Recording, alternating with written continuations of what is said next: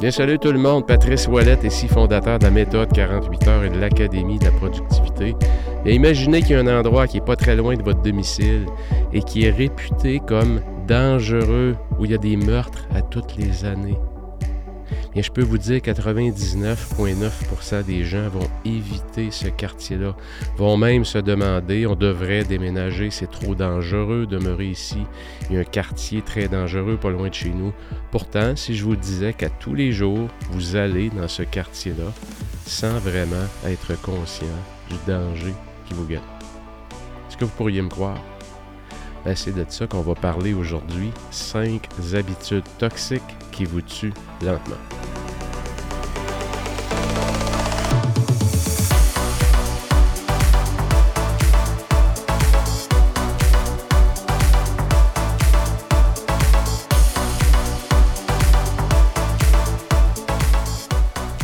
Il y a cinq habitudes toxiques qui vous tuent lentement. Je parle évidemment des mauvaises habitudes mais des mauvaises habitudes qui sont vraiment, vraiment toxiques. Et plutôt que de les éviter ou de s'en départir, je continue de les fréquenter à chaque jour, sans trop faire attention. Je suis constamment en danger à long terme. Et pourquoi je continue à les faire? Parce qu'à court terme, ça a plus ou moins d'impact. Je m'en rends pas trop compte. Mais à long terme, ça a des conséquences importantes. Donc, cinq habitudes toxiques qui vous tuent lentement. Et vous allez voir, aujourd'hui, c'est un podcast qui est très court. Donc, on y va dans quelque chose de compact. Habitude toxique numéro un, compromettre son sommeil. Vous le savez que la qualité et la quantité de sommeil, c'est fondamental. Mais on porte peu attention à cet aspect-là de notre vie c'est le métro, boulot, de dos. On reprend, on se dit qu'on va récupérer la fin de semaine. Mais vous savez, lorsqu'on ne prend pas soin de son sommeil, lorsqu'on n'en fait pas une priorité, ça finit par nous rattraper. Ça a des conséquences importantes sur notre santé, sur le développement de certaines maladies, l'impact sur le système immunitaire. On se couche trop tard, on n'a pas de bons rituels le soir pour favoriser le sommeil, on passe trop de temps sur les écrans, ou encore on mange trop tard, ou on mange trop, on se nourrit mal, on boit mal.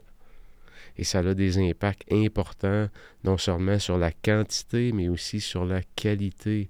Et la beauté de la chose, c'est qu'aujourd'hui, il y a énormément d'instruments, même si ce ne sont pas des instruments qui sont scientifiquement encore à point, mais il y a quand même beaucoup d'instruments aujourd'hui qui nous permettent de mesurer, à tout le moins, la quantité d'heures qu'on est au lit. La qualité, bon, la science nous dit que les appareils, toutes les montres intelligentes qui mesurent les différentes phases du sommeil, c'est plus ou moins précis, mais il reste une chose, quelqu'un qui prend en charge son sommeil et qui décide de le suivre et de le mesurer si votre focus va sur votre sommeil, une chose est sûre, là où on se concentre, on obtient des résultats. Donc, plus vous allez prendre votre sommeil au sérieux, sans vous prendre trop au sérieux, ça aura des conséquences positives importantes sur tous les aspects de votre vie. Donc, remettez du sérieux dans votre sommeil. Euh, je peux vous le dire, pour coacher énormément d'exécutifs, des gens qui gravitent dans la haute performance, des gens qui sont très ambitieux, peu importe l'âge, j'en coach de 26 jusqu'à 65, 66 ans, et c'est quelque chose en général qui revient souvent. On va souvent être porté à compromettre son sommeil pour atteindre ses objectifs. Et à court terme, il n'y a pas de problème avec ça. C'est comme on dit en bon québécois, pour donner un coup, c'est correct. Mais quand ça devient un peu une mauvaise habitude et que le sommeil passe toujours en deuxième, en troisième, en quatrième, pour les besoins de la famille, pour les besoins de son travail, peu importe pourquoi, on est en train de brûler la chandelle par les deux bouts. Donc, habitude toxique numéro un, compromettre son sommeil. Numéro deux, on est toujours dans le domaine de la santé. Boire peu d'eau. 75% de la population souffre de déshydratation chronique. Et j'ai fait beaucoup de recherches là-dessus. Pourquoi? parce que j'ai été pendant au moins 15 ans de ma vie professionnelle à me demander pourquoi l'après-midi, j'avais tellement un creux, une baisse d'énergie. J'ai attribué ça pendant des années et des années, que ce soit la nourriture ou j'avais fini par accepter que c'était comme ça. Chacun a un cycle d'énergie. Moi, c'est plus le matin. L'après-midi, je vaux pas cher. Jusqu'à ce que je découvre, en passant un test à l'hôpital, parce que c'est devenu, c'est devenu quelque chose qui me préoccupait vraiment, que j'étais déshydraté. Et d'ailleurs, quand je regarde, je marchais souvent avec mon copain Luc, euh, qui nous a quittés l'année passée d'ailleurs, pour ceux qui ont suivi mes podcasts. Et puis, euh, Luc m'appelait le, chameau lorsqu'on marchait. Parce qu'il disait, Pat, je comprends pas comment tu peux marcher aussi longtemps sans boire. Je ne sentais pas trop la soif. Et lorsqu'on ne sent pas trop la soif, d'un, on devient désensibilisé, d'une part. D'autre part, c'est qu'on se déshydrate. Parce que ce que tu ressens et les besoins réels de ton corps, parfois, c'est contradictoire. Et c'est pour ça que vous devez avoir une bouteille d'eau. Moi, ça a été ma façon de m'en sortir, d'avoir une bouteille d'eau. Et c'est même dans ma checklist des habitudes. L'après-midi, je bois toujours au minimum 500 ml d'eau. C'est au minimum 500 ml d'eau.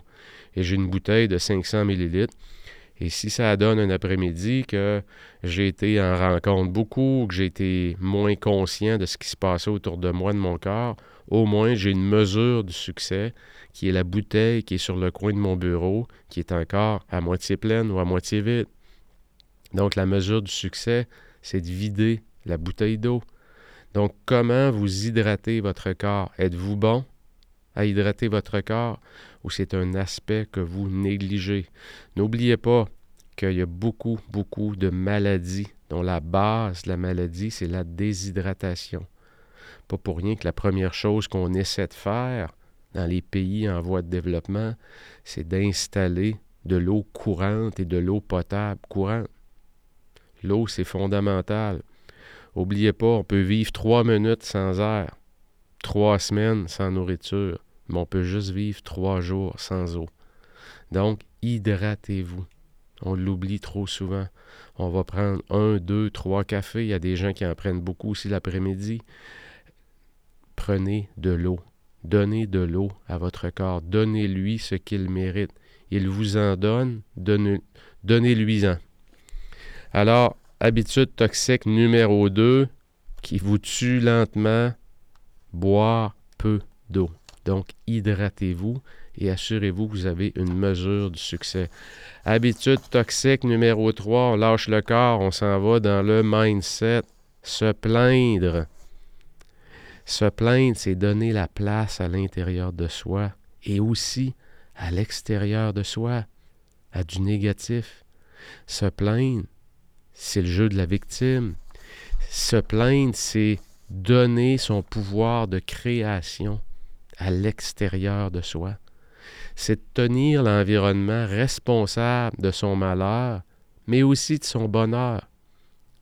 Hein, si, si vous vous plaignez et qui a toujours une bonne oreille pour vous écouter, c'est un signe que par votre façon de vous plaindre, vous attirez dans votre vie des gens qui aiment entendre ce discours-là. Pourquoi vous n'allez pas vous plaindre à des gens qui vous évitent? C'est probablement d'eux que vous avez le plus besoin dans votre vie. Alors soyons vigilants. Il faut être vigilant par rapport à ça. Pourquoi? Parce que quand on vit des épreuves, lorsqu'on fait face à des obstacles, qu'est-ce qui va faire qu'on va se plaindre? C'est notre ego. L'ego veut se protéger. On ne veut pas prendre la responsabilité de l'obstacle ou de l'épreuve qui se présente à nous. L'ego veut protéger notre identité. Et qu'est-ce qu'on fait? On retourne l'obstacle, on retourne nos mauvais comportements en les expliquant par à l'extérieur de soi en tenant les autres responsables pour nos malheurs. Donc, on s'invente des histoires, on se raconte des histoires. Et le pire, c'est qu'on finit par les croire. Alors, il faut avoir le courage d'aller valider ces histoires. Il faut arrêter de se raconter ces histoires-là. N'oubliez pas, lorsqu'on se plaint, beaucoup et souvent, face à des obstacles, face à des épreuves qu'on vit, n'oubliez pas une chose, ça a des impacts énormes sur notre sommeil aussi. On a de la difficulté à s'endormir. On se réveille la nuit, on n'est pas capable de se rendormir à nouveau. Donc ça impacte directement la qualité de notre sommeil. Personne mérite ça. Personne mérite de vivre avec ces histoires-là qu'on s'invente, qui sont irréalistes. Et regardez combien de fois on vit des problèmes et qu'on s'imagine des scénarios catastrophes, combien de fois dans notre vie que ces scénarios-là se réalisent vraiment? Pratiquement jamais. Et pourtant, on les poursuit, on les raconte. On les raconte et on les raconte et on finit par les croire vraiment. Jusqu'à temps qu'on décide de passer à l'action et qu'on décide d'aller voir l'autre, d'aller voir la personne avec qui je dois avoir le courage d'avoir une, conversation franche et honnête. Dire les vraies choses. Dire les vraies choses pour arrêter de se plaindre. Et quand vous êtes en train de vous plaindre et que vous vous surprenez en train de vous plaindre, arrêtez-vous immédiatement. Hé, hey, Pat, wow, arrête là. En quoi tu es responsable? Quelle est ta responsabilité dans ce qui t'arrive? Quelle est ta responsabilité par rapport à tes problèmes financiers? Par rapport à ton manque de performance au travail? Mais écoute, c'est mon boss. Mon boss, c'est un, leader toxique.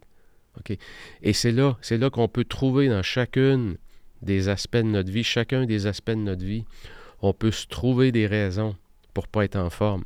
On peut se trouver des raisons pour ne pas être capable de mieux performer au travail. On peut se trouver des raisons pour ne pas avoir d'énergie.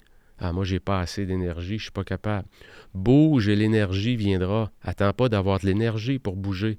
Bouge et l'énergie va venir. Donc, dans tous les aspects de sa vie, il faut savoir pratiquer ce que j'appelle, et j'en parle souvent, la responsabilité absolue. Hein, de nos bons amis Joko Willing, Elish Babin, Extreme Ownership. Ta responsabilité absolue. Tu es, tu es responsable à 100% de tes malheurs et de ton bonheur. Ça t'appartient, c'est à toi. Et quand tu te mets à penser comme ça, la beauté, c'est que tout repose sur toi. Tu as beaucoup moins besoin des autres. Qu'est-ce que tu dois faire aujourd'hui? Pour te permettre d'avancer dans la direction que tu souhaites? Et quand tu te mets à penser de cette façon-là, ce qui est le fun, c'est qu'il t'arrive des belles choses dans ta vie parce que tu mets du positif, tu lances du positif dans l'environnement. Tu inspires les autres aussi à avoir un mindset positif. Tu inspires les autres non seulement à avoir un mindset positif, mais aussi à passer à l'action. Parce qu'avoir une pensée positive, c'est bon, mais une pensée positive, avec l'inaction, ça demeure une illusion. Donc, tu dois aussi te mettre dans l'action. D'où l'adage Aide-toi et le ciel t'aidera. C'est un peu ça. Hein, l'univers, comme dirait Paulo Coelho dans son livre euh, L'alchimiste, l'univers conspire à ton succès quand tu as le bon mindset et que tu te mets dans l'action. Fais confiance au reste, les bonnes choses vont venir à toi. Ben, c'est la pause publicitaire. Si tu manques toujours de temps, que tu es trop souvent à la course ou à la dernière minute, comme bien des gens, je te comprends parce que moi aussi, j'ai passé par là en négligeant ma santé, entre autres, j'ai négligé mes, relations également, et par-dessus ça, qu'est-ce qui se passait? Beaucoup, beaucoup de culpabilité, sentiment de jamais en faire assez, tant au niveau professionnel que personnel. Bien, je veux te donner l'opportunité de joindre notre bootcamp productivité de cinq jours. Il se donne quand? À chaque début de mois chaque début de mois. Tu vas apprendre quoi dans le bootcamp productivité? On va te montrer à implanter un système qui est la méthode 48 heures. On va faire quoi avec toi? On va faire le ménage de ta to-do list. On va définir clairement tes objectifs. On va te permettre de gagner ta semaine avec un outil qui s'appelle le focalisateur. On va te montrer comment implanter le protocole stratégique tactique. On va identifier tes zones payantes. Ce ne sont pas les mêmes pour tout le monde. Il ne faut jamais oublier, les heures n'ont pas toutes la même valeur dans une journée et on va t'apprendre à définir tes rituels d'ouverture et de fermeture de journée. Chose est sûre, En 2024, tu ne peux pas te fier à ta motivation. Tu dois implanter un système qui a fait ses preuves sur le terrain dans de multiples industries. La méthode 48 heures, ça fait presque cinq ans que je l'enseigne. J'ai formé plus de 1150 personnes dans de multiples industries. Alors, si ça t'intéresse, à chaque début de mois, envoie-moi un courriel. Mon courriel est dans la description du podcast avec Bootcamp Productivité. Je vais être en contact avec toi rapidement. Une habitude toxique numéro 4. Être trop occupé. Il y a des personnes, vous savez, qui sont dans l'occupation et il y en a qui sont dans la production. Ce que je vous dis, simplifiez votre vie. Dites non plus souvent. Diminuez vos engagements. Et je ne dis pas ici là, de se désengager. Non. Revenez à quelque chose de plus essentiel. On est dans une société de performance à outrance. On est dans une société hyper connectée. On est dans une société où la, frontière entre le travail, entre la vie professionnelle et la vie personnelle, la frontière est très floue. Et si on ne se met pas de limites, ben ces deux mondes-là sont partout et nulle part à la fois. On est au travail, mais notre esprit est à la maison. On est à la maison, mais on est en train de répondre à des courriels. Donc la frontière est floue, tout est mélangé et on devient trop occupé. Et on oublie l'essence même de la production. Quelles sont les peu de choses que je dois faire? Quels sont les 20% des actions que je dois poser qui vont générer 80% de mes résultats, la fameuse loi de Pareto. Simplifiez votre vie, mes amis. Regardez dans tous les aspects de votre vie comment vous pouvez la simplifier, comment vous pouvez vous redonner ce que j'appelle moi du white space, des espaces blancs, des espaces où il y a, de l'espace pour devenir plus créatif.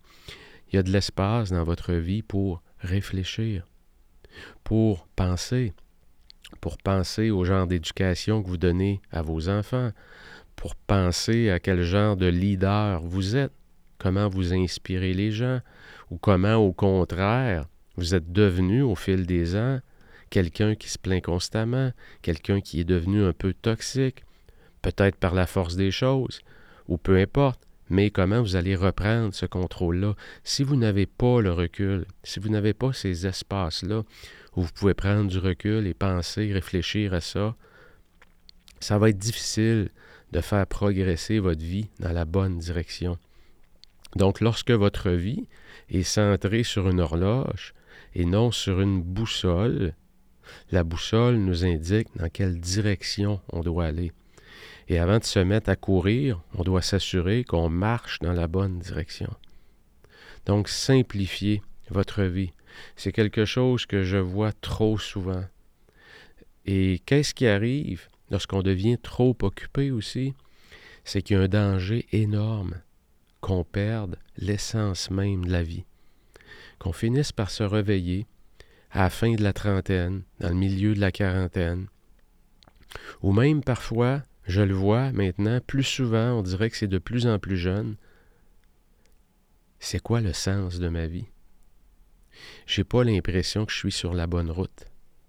Et quand tu arrives là et que tu te poses ces questions-là, c'est probablement parce que dans ta vie, tu as été trop occupé. Il n'y a pas eu assez de place pour de la réflexion. Donc, être trop occupé, c'est une habitude qui tue notre âme à long terme. Restez proche de votre âme. Écoutez qu'est-ce qu'il y a en vous. Soyez à l'écoute de votre intuition. Suivez-la. Habitude toxique numéro 5. Devenir accro aux technologies. Vous savez, on traite l'abus d'alcool, on traite l'abus de drogue, on traite aussi euh, tous les types de comportements obsessifs compulsifs. Hein. Il peut y avoir de la médication pour ça. Il y a des traitements plutôt plus, doux, comme euh, des psychothérapies. Hein, c'est des choses qui sont bien, euh, qui sont répertoriées dans ce qu'on appelle le, DSM, le DSM-5. Euh, le, livre, si vous voulez, des maladies qu'on a diagnostiquées puisqu'on a vu une récurrence statistique suffisante pour euh, la répertorier dans un manuel. Le DSM-5, c'est ce manuel-là.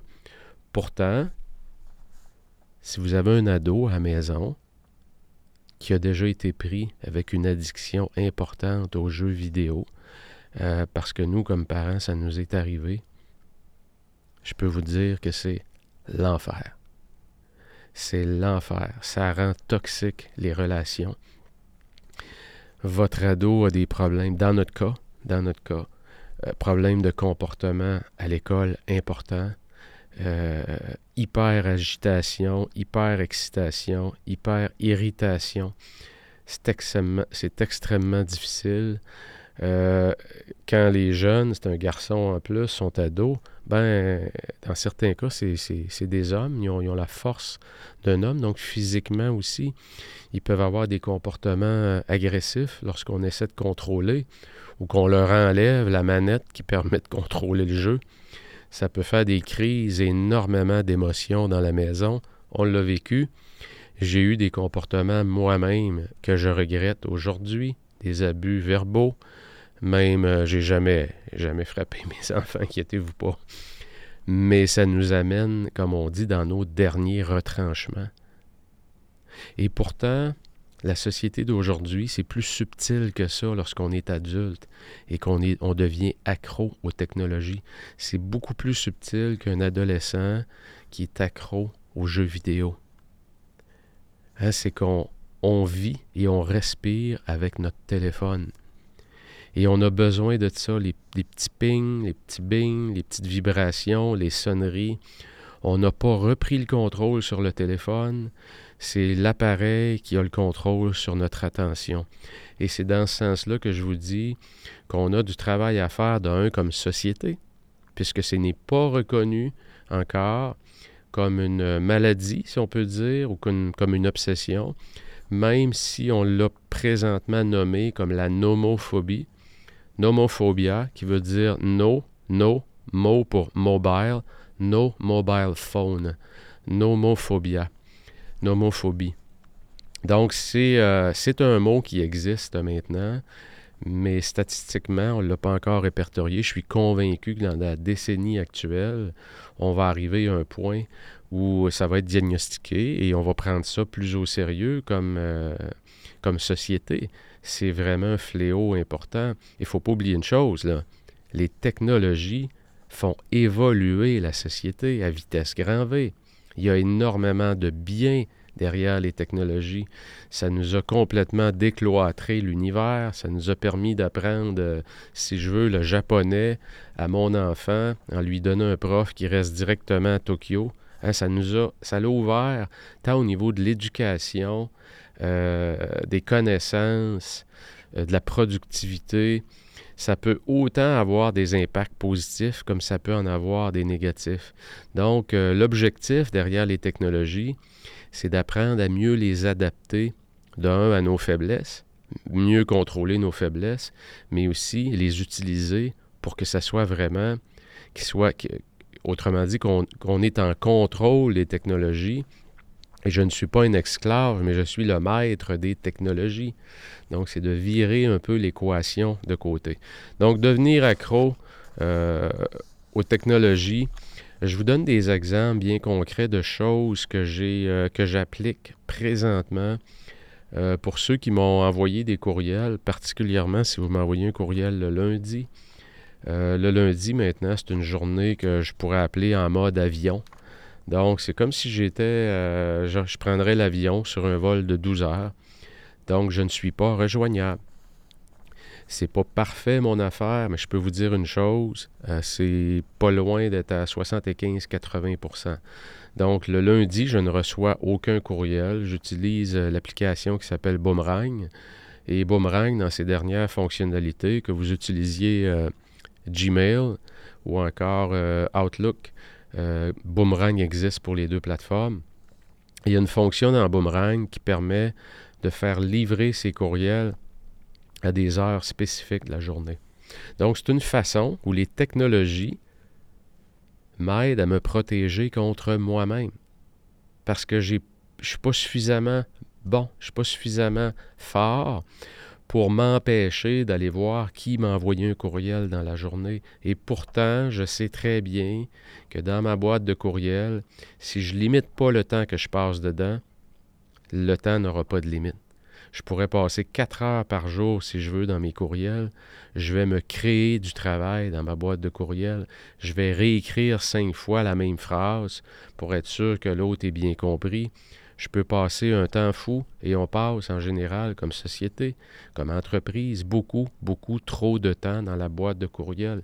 Il faut apprendre à être plus expéditif, être plus productif avec sa boîte de courriel. Donc, ma façon pour moi de me protéger contre moi-même, c'est que je l'ai configuré et les courriels rentrent, sont livrés le lundi euh, à 3h45 p.m. C'est ce que j'ai présentement. Je l'ai reconfiguré ce matin et euh, je l'ai mis à 3h45 p.m. le lundi. Donc, ça rentre une fois le lundi, 3h45. Après ça, ça va au lendemain, le mardi, et ainsi de suite. Donc, ça vous permet de recevoir vos courriels à des moments spécifiques. Donc, c'est une façon de reprendre le contrôle euh, sur les technologies. Euh, le délai de réponse des courriels aussi.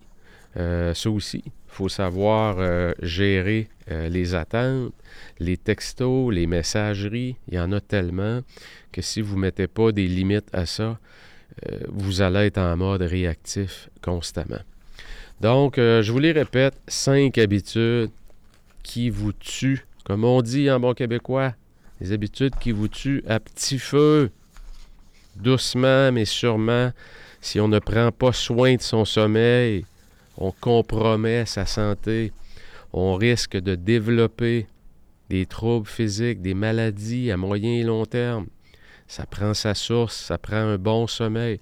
Le docteur Oz, d'ailleurs, OZ aux États-Unis, qui est très, très, très connu dans plein de médias, on lui a demandé, je pense, ça fait 5-6 ans, ça avait paru dans un magazine, c'était sur le front page, comme on dit. Conseil numéro un de santé que vous donnez constamment, c'est quoi? Dormez plus, dormez mieux. Dormez plus, dormez mieux. Donc, habitude numéro un. Habitude numéro deux, toxique, boire peu d'eau. La trois, se plaindre constamment. La quatre, être trop occupé. Assurez-vous de trouver du white space. Cette semaine, qu'est-ce que vous avez qui est bloqué dans votre agenda? Qui est du temps de qualité pour réfléchir, pour vous reposer. N'oubliez pas, ça peut être en couple. Depuis le début de l'année, moi et ma conjointe, on va au spa tous les mardis. Donc, on l'a fait deux fois. Ce soir, on va chez, euh, pas ce soir, mais demain, on va chez Strum Spa. On est allé à Sky Spa. Donc, on fait la visite des spas. Et ce moment-là, quand tu es dans le sauna, avec ta blonde qui est assise à côté de toi, puis tu parles pas parce que dans ces endroits-là, dans le fond, il n'y a pas beaucoup de conversation. Il y a l'intimité de la proximité d'être ensemble. Et aussi, tu es avec toi-même. Ça fait du bien à ton corps. Ça enlève toutes les toxines. tu retournes, tu vas dans le bain d'eau froide. Tu fais le cycle complet, dans le fond. Hein? 15 minutes de chaleur intense, de sauna. 15 secondes de choc toxique dans une eau froide. 15 minutes de repos non pas dans le spa qui est chaud, mais de repos pour laisser ton corps revenir, euh, aider à ton système immunitaire à, être en meilleure forme, si on peut dire, laisser ton corps revenir à la température normale après le choc thermique. Donc 15 minutes, 15 secondes, 15 minutes, c'est un cycle complet. Et tu retournes faire le cycle une deuxième fois, et après ton deuxième cycle, et que tu as fini le repos, là tu peux aller dans le spa et te détendre. Et puis tu es dehors, c'est le soir, tu regardes le ciel, les belles étoiles, la lune, ta blonde à côté de toi, t'es heureux, t'es bien, t'oublies tes soucis. C'est ça, créer du white space. Et c'est dans ces moments-là, ces moments-là où tu es plus détendu, que soudainement va jaillir quoi? Des nouvelles solutions, des nouvelles idées, et que ta vie va aller de mieux en mieux. Alors voilà, euh, j'espère que ces cinq habitudes-là allume chez toi euh, l'idée d'améliorer une partie de ta vie, la dernière chose que je voudrais, c'est que tu te sentes coupable de les avoir les cinq. Oubliez pas une chose. peu importe le moment de ta vie, tu vas en avoir. Ça m'arrive encore de me plaindre. Ça m'arrive encore de ne pas prendre suffisamment de soin de mon sommeil parce que j'ai une grosse semaine. Ça m'arrive encore d'oublier boire de l'eau très très peu souvent, mais ça m'arrive encore. Donc vois-tu, la vie n'est pas parfaite.